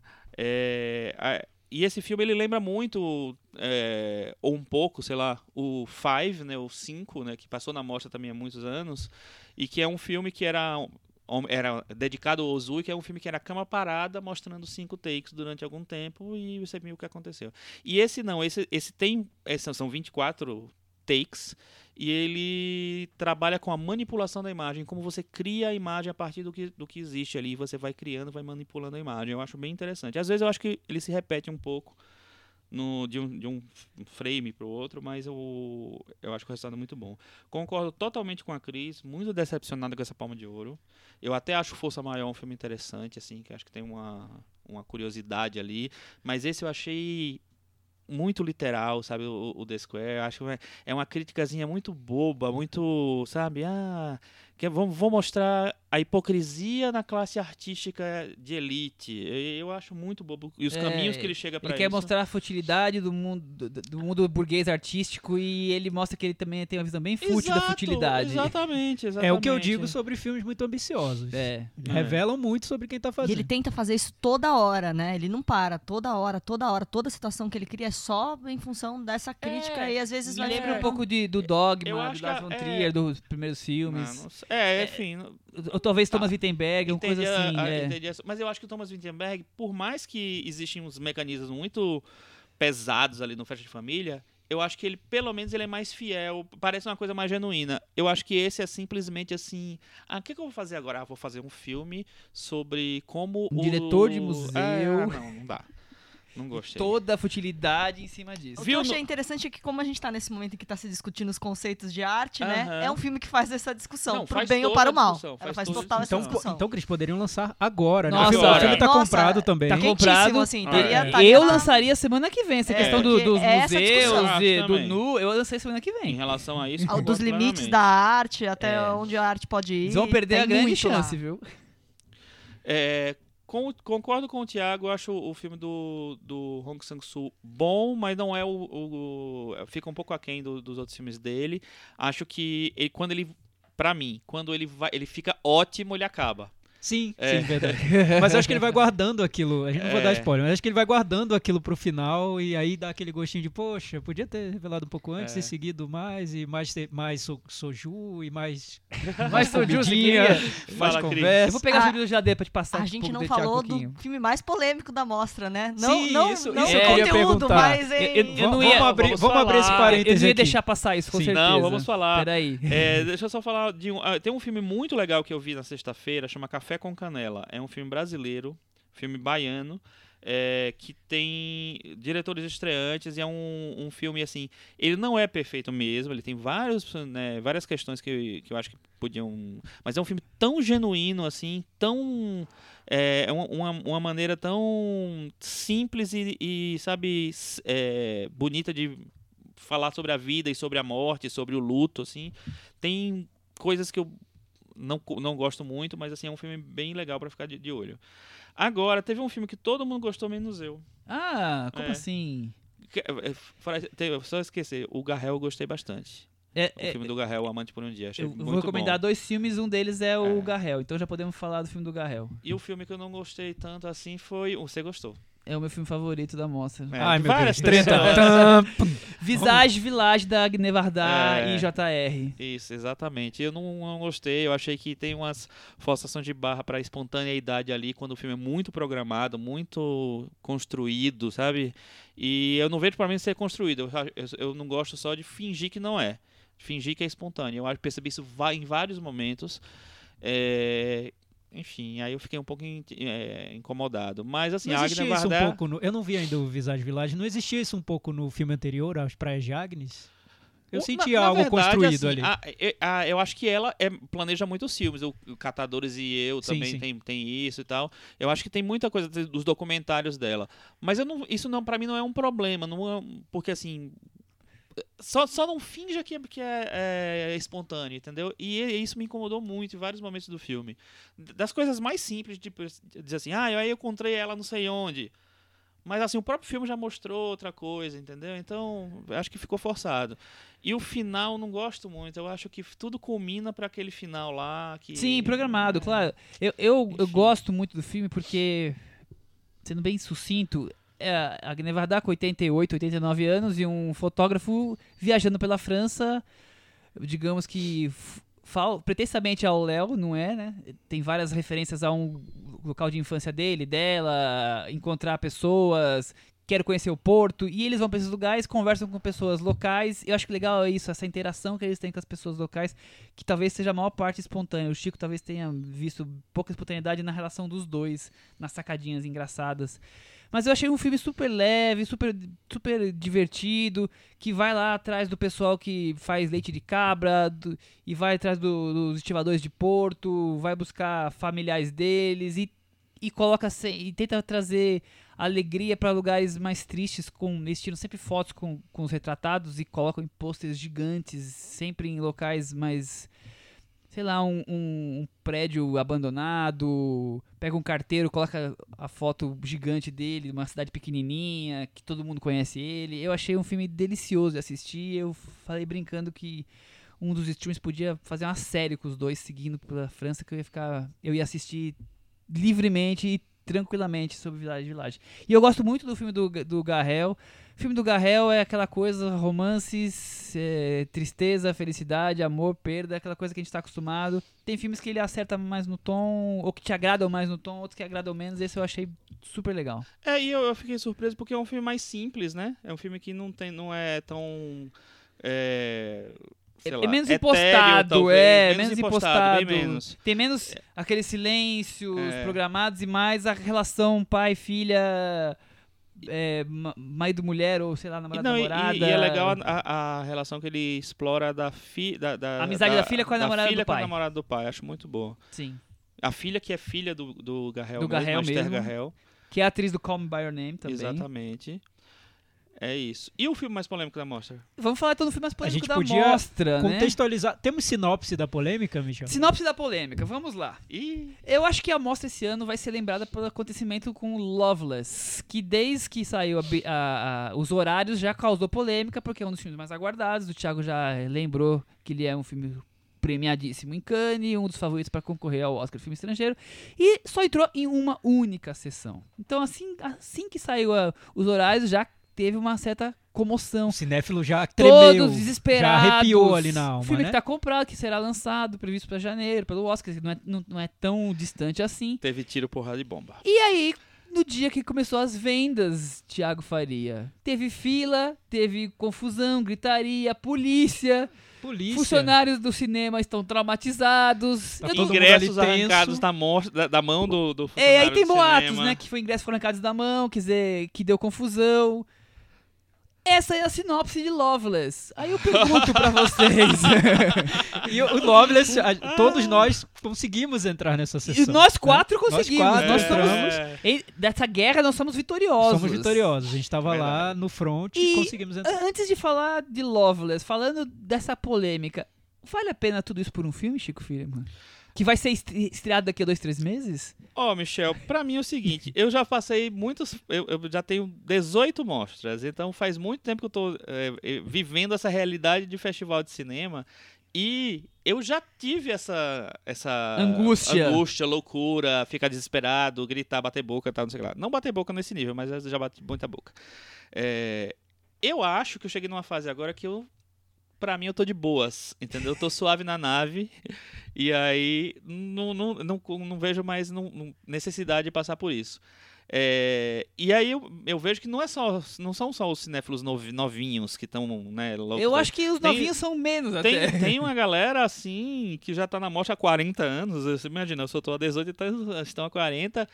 E que é impressionante como isso foi coisa. Então eu acho, eu não vou julgar as pessoas que. que- Até porque a gente não tava lá na fila, né? É. A gente não viu Não, eu- exatamente. eu, cheguei na fila Você chegou, já- eu, eu já fui na fila. É, eu, assim, como eu já sou, tenho essa experiência, eu falei assim, eu não vou tentar tirar na credencial, porque eu sei que vai ser complicado. Eu vou entrar no, no site lá, o Velox Tickets, Comprei pela e internet. foi lá.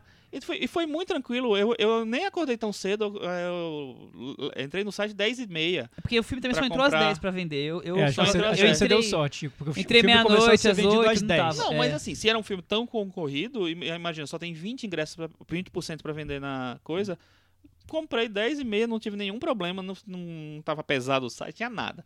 Comprei rapidinho, aí, aí fui pegar meus, meus ingressos depois na coisa. E eu cheguei e aí tava uma fila, um problema lá na fila. Eu vi uns bate-bocas tal.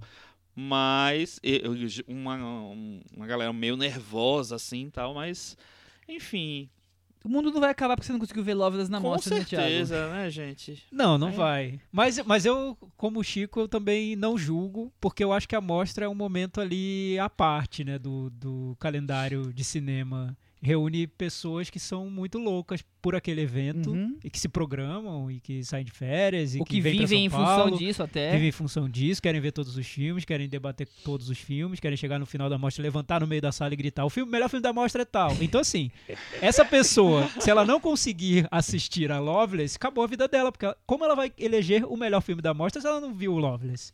Faltou um, né? Tá certo? Então, eu acho que pode provocar esses traumas que são ridículos pra quem vê de longe, mas que dentro desse microcosmo da mostra são realmente dramas, né? A gente sabe, tem É. pessoas que levam muito a sério a mostra de cinema. E fora que além de ser um filme premiado em Cannes, de participar da seleção De um oficial, diretor de ter ganho- importante. é um diretor que participa, acho que quase todos os filmes dele passaram na mostra. Eu acho que sim. O nome dele é? Andrei Vigilante Sev. Isso, maravilha, Michel. eu fui num- queria num- que alguém, eu queria que alguém espirro, dissesse o nome dele pra eu poder falar Andrei só daqui a pouco. Ótimo. Eu não sei se. Eu, eu não peço pra eu repetir porque eu não sei se vai sair Tá. igual. O Andrei, o Andrei. O Andrei da Rússia. Não foi todos os filmes dele, porque tem um filme dele que nunca passou no Brasil, que é o Banishment. Banishment. nem nos Ah, festivais, é, mas é. acho que todos o os filmes. Retorno eu acho que passou na mostra. Eu vi Retorno- já em, rec- em Retorno foi minha primeira mostra, um dos primeiros filmes que eu vi na Ah, mostra. então, eu não vi na, na mostra. vi Depois no- teve circuito.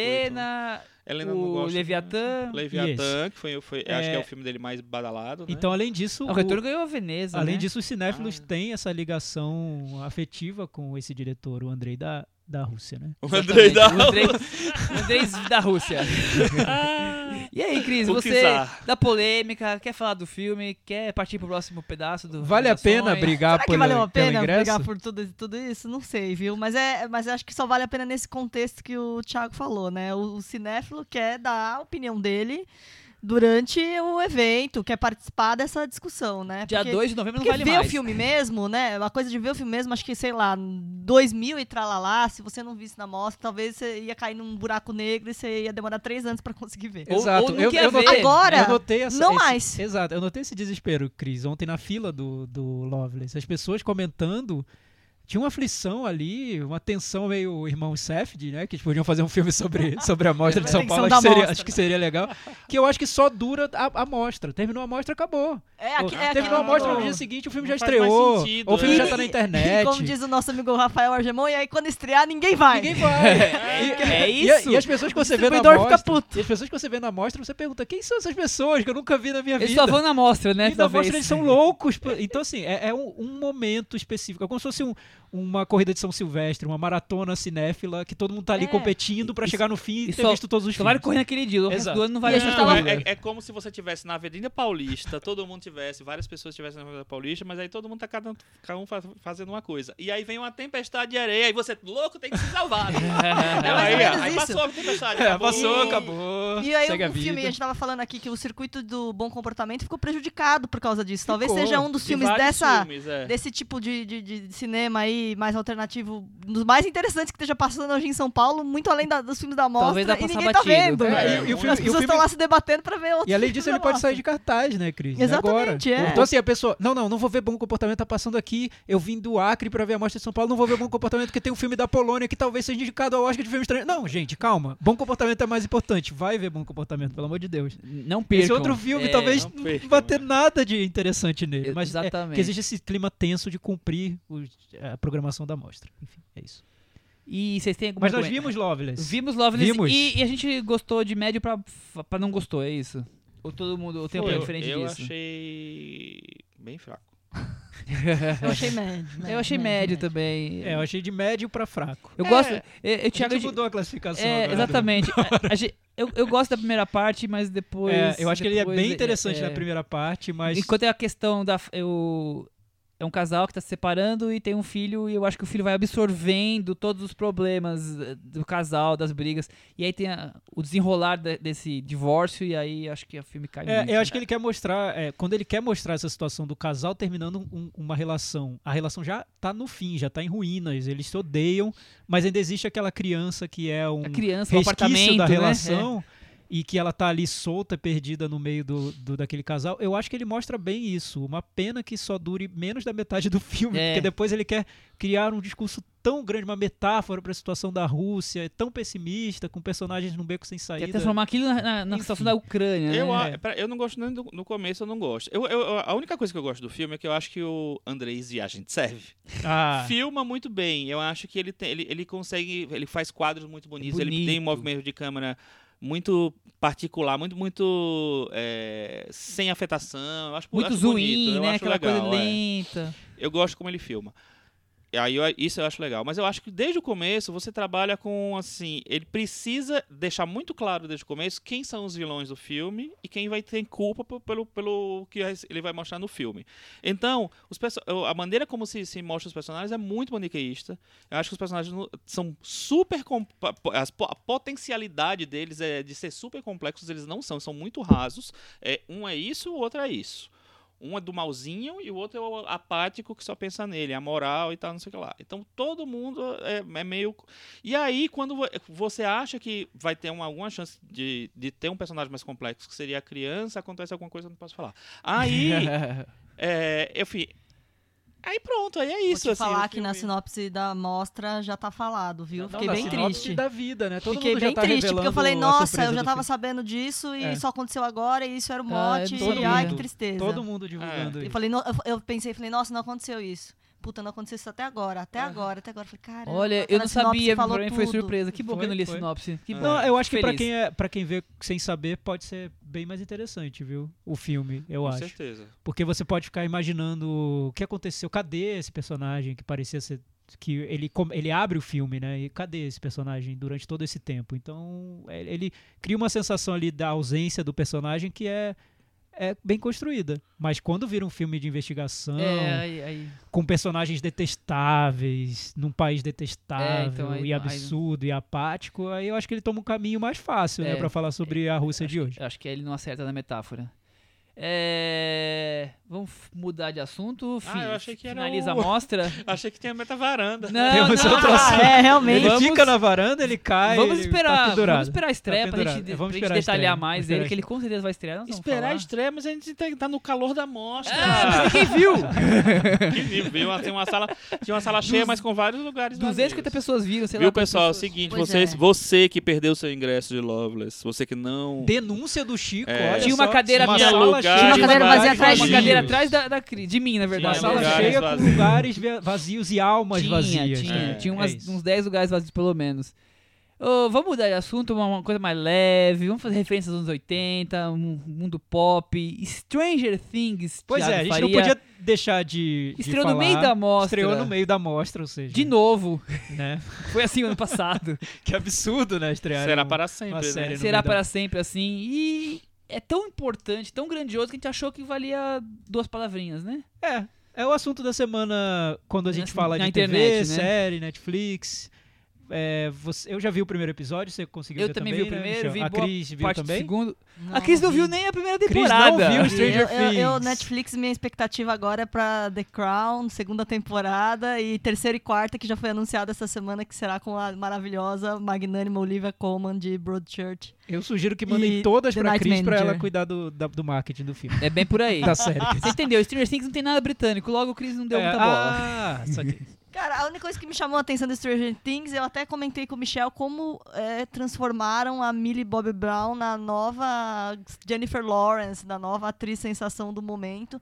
Mas assim, a menina tem 13 anos, gente. Vamos parar de vestir ela com essas roupas da Dior, sei lá do que, da Chanel, na É, capa bom- das bom- revistas. Bom, bom Esses desabafo. 5 quilos de maquiagem que estão na cara A dessa Cris mostrou umas menina. fotos pra mim ontem, fora do- da série, é impressionante. Ela tava com um vestido de couro na, na- na- no lançamento do Stranger Things 2, Nossa, meio tão- justo, tão curto, sexualizando. gente. Sexualizando É, a menina. Falei, gente, É triste. vamos lá, ela é uma, gra ela é uma graça, gente. Vamos cuidar dela aí melhor.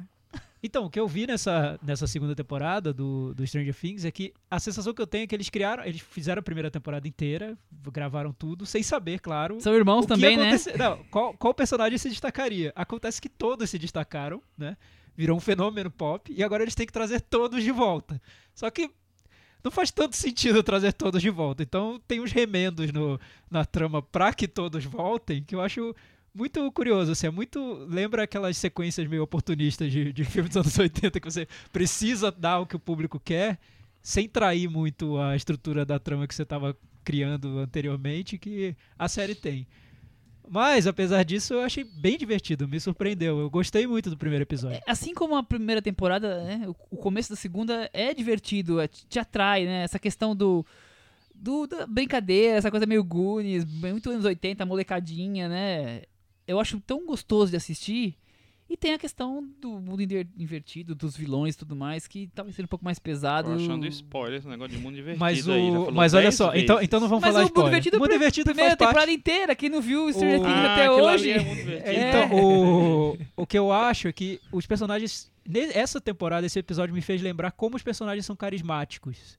E eu nem tava me dando conta tanto disso. Quando eles voltam e eu penso, nossa, que legal ver esse personagem de novo. Ah, esse personagem. Você nota como eles foram bem construídos ali na, na primeira temporada, mesmo com um pouco de má vontade minha, porque você sabe, eu tenho uma vontade com essa coisa da nostalgia gratuita e tudo.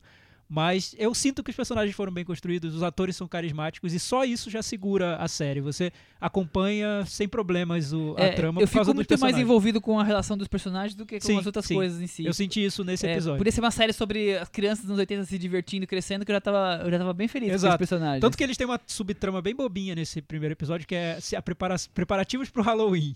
E é tão divertido, né? Que você fala, ah, legal, podia ser uma série sobre isso. Eles estão se preparando pro Halloween. Não precisa ter mundo invertido, nem nada. É, exatamente. Mas ao e, mesmo as, tempo tem, né? e as brincadeiras com, com referência de cinema, né? Tá ali o Mad Max, tá ali Tem, o, tem. o Estrela do Futuro, o Caça-Fantasmas no segundo episódio. É super legal eles vestidos de Caça-Fantasmas. É, e é e meio que legal. multiplicar o que fez sucesso anteriormente. Nesse, a gente tem mais uma garota super poderosa que aparece né, na escola, no, joga no primeiro episódio.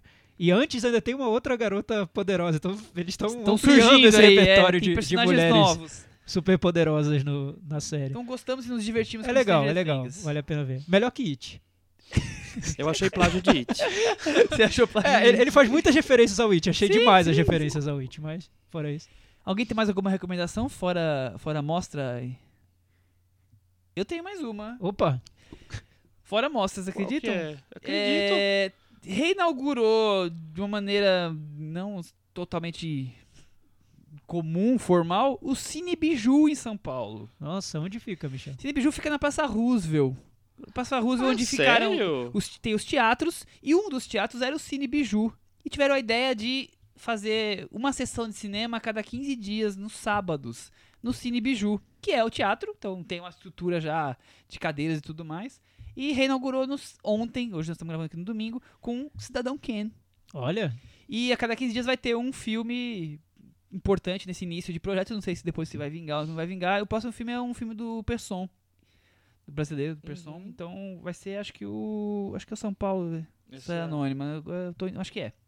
Então eu achei legal trazer Claro, que com São. Paulo não é um cinema que abriu, que só passa cinema, filme todos os dias, mas temos uma salinha de cinema aí antiga que volta a funcionar de alguma forma. Vocês conhecem a sala? Eu vi Não. filme do Cine Biju, não acho que em conheço. 2000, eu vi As Cinzas de Angela, com a nossa querida Emily Watson, Alan Hum. Parker dirigindo. Muito bem. Eu vi mais alguma coisa lá, mas eu não vou lembrar.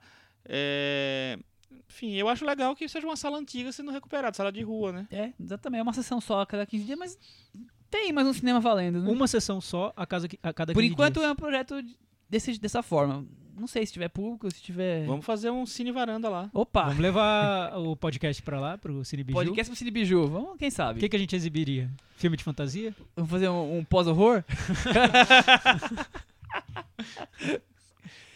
é, pra finalizar, nós temos o nosso querido varandeiro do Zodíaco, Opa, Ailton temos- Monteiro, pra fina- fechar o nosso programa com chave de ouro. Que signo é agora? Cris, vocês vão conversar sobre que signo? Nesse mês a gente vem com um escorpião. E aí, Ailton Monteiro, tudo bem? Opa, Cris, tudo bem? Tudo ótimo. E aí, escorpião é, é, mesmo o ah. signo mais vingativo do zodíaco? É, é, Acredita-se que sim, ah, por causa daquela história do rancor, né? E também que consegue agir de maneira é, dissimulada. Né? Os, os signos de água são os melhores dissimuladores do zodíaco, né? Ah, vejam só.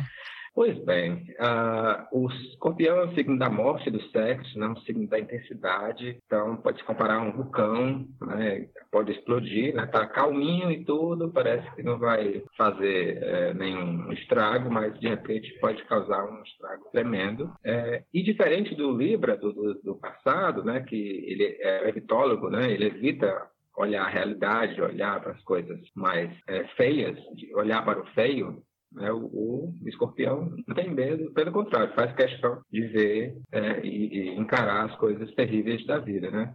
Gosta de, é, como ele é regido por Plutão, que é o senhor dos infernos, então ele até se, se sente renovado quando vai até os infernos e retorna, né? Se torna mais forte. E quem entendemos nesse clube desses escorpianos aí?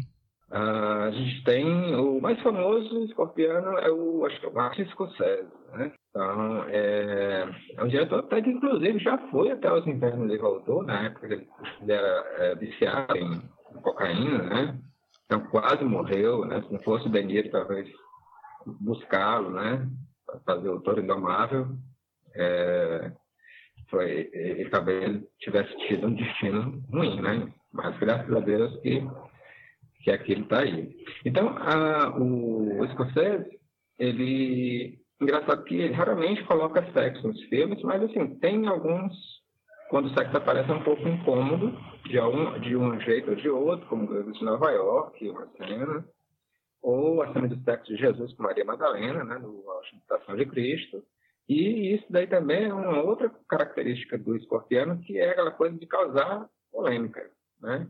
o recente Lobo de Wall Street, né, incomodou também plateias recatadas, né, por causa desse espírito sexo, drogas e rock and roll. E tem outro diretor aí polêmico que também tá nessa lista, né? Sim, sim, sim. É o Terry Gilliam. Ele é membro do clube, do clube do Monty Python, né, do clube inglês. E ele participou do roteiro da Vida de Brian, né, aquele, aquele filme do rapaz que nasceu no mesmo dia de Jesus, né, e, o- e o filme ele abalou, é, apesar de ser uma das comédias mais engraçadas de todos os tempos, ele abala a, quem, as, as pessoas mais conservadoras, mais dogmáticas, né? E, ele dirigiu os outros filmes do grupo, né, que são bem atrevidos também os filmes, né, Sentido da Vida, Monty Python em Busca do Cálice Sagrado, né? E Escorpião também é o signo da dívida, das contas a pagar, né? É diferente do, do signo de Touro, que é o seu oposto, que é o signo dos bens a receber, né? Então, coincidência ou não, o, o Terry Gilliam enfrentou uma série de problemas quando ele quis adaptar o Don Quixote, né? Pois é, ele tá meio sumido e agora vai fazer o Don Quixote, né? Pois é, depois de um tempão, né? Se não me engano, 17 anos, né? Tentativa. ah, ele fez até um, um. Aliás, 17 anos, bem mais, né? Em 2002, teve o filme Lost in La Mancha, né? Perdido em La Mancha, que era um documentário sobre as filmagens desastradas que não deram nada, deram errado, né? Do filme dele, né? Então, Uhum. depois de muito tempo, eh, vai sair esse filme, né? Ah, tem um outro diretor escorpiano que não merece, não é... Não, Não é digno de nota, mas estará aqui. É, que é o Roland Emmerich, né? Que é o alemão, né? Uhum. ele gosta de fazer aqueles disaster, disaster movies, né? Então, ah, ele é impressionado, parece uma, uma criança que gosta de pegar os brinquedos, brincar com os brinquedos e depois destruir tudo. É um diretor Então, intenso. Você acha? Pois é, ele fez né, O Dia Depois de Amanhã, Independence Day, Godzilla, 2012, né? Então são todos filmes que têm destruição. Então, Escorpião como um signo da destruição, da morte e também da transformação e do renascimento, né? Que é uma coisa até... E falando isso, você me contou que tem um cara que nos filmes dele tem muito do, do signo. E ele nem é de escorpião. Quem é? Pois é, que é o, é o meu diretor brasileiro preferido, né? Que é o Walter Hugo Cury. Então, ele também fa- fazia uns filmes é, meio polêmicos. Então, um que eu destacaria, né, por ser o mais polêmico, seria o Amor Estranho Amor, que é aquele Famoso. famoso filme proibido, né, com a Rainha dos Baixinhos, e que tem aquela cena de sexo da, da- da do menino, né, com a, uma mulher, né, então Amor para hoje, um dia, então aquele filme é inadmissível. E ah, tem outros filmes do Cury, né, que abordam até incestos, né? O personagem Marcelo, que é o personagem recorrente dos filmes dele, tá, ele é o aquele personagem que pega todas, é o, em, a- em busca do sexo sempre, mas, mas é aquela busca, busca angustiada, como se fosse para aplacar o vazio da alma, né? É super, super, muito interessante, assim, a abordagem do sexo nos filmes do Cury. E eu Bacana. acho que é isso, né? Acho que é isso sim. É, mês que vem, quem teremos? Mês que vem teremos o Sagitário, né? Olha do só. nosso colega o Chico Firman. Exatamente. Rumo ao Olha aí. fim do zodíaco, hein? Estamos Maravilha, chegando, tá? Ailton. Ok, obrigado. Um beijo, Abraço. tchau, tchau. É isso aí, depois do Ailton e da Cris. Até semana que vem. Tchau. Tchau, gente. Tchau, It é melhor.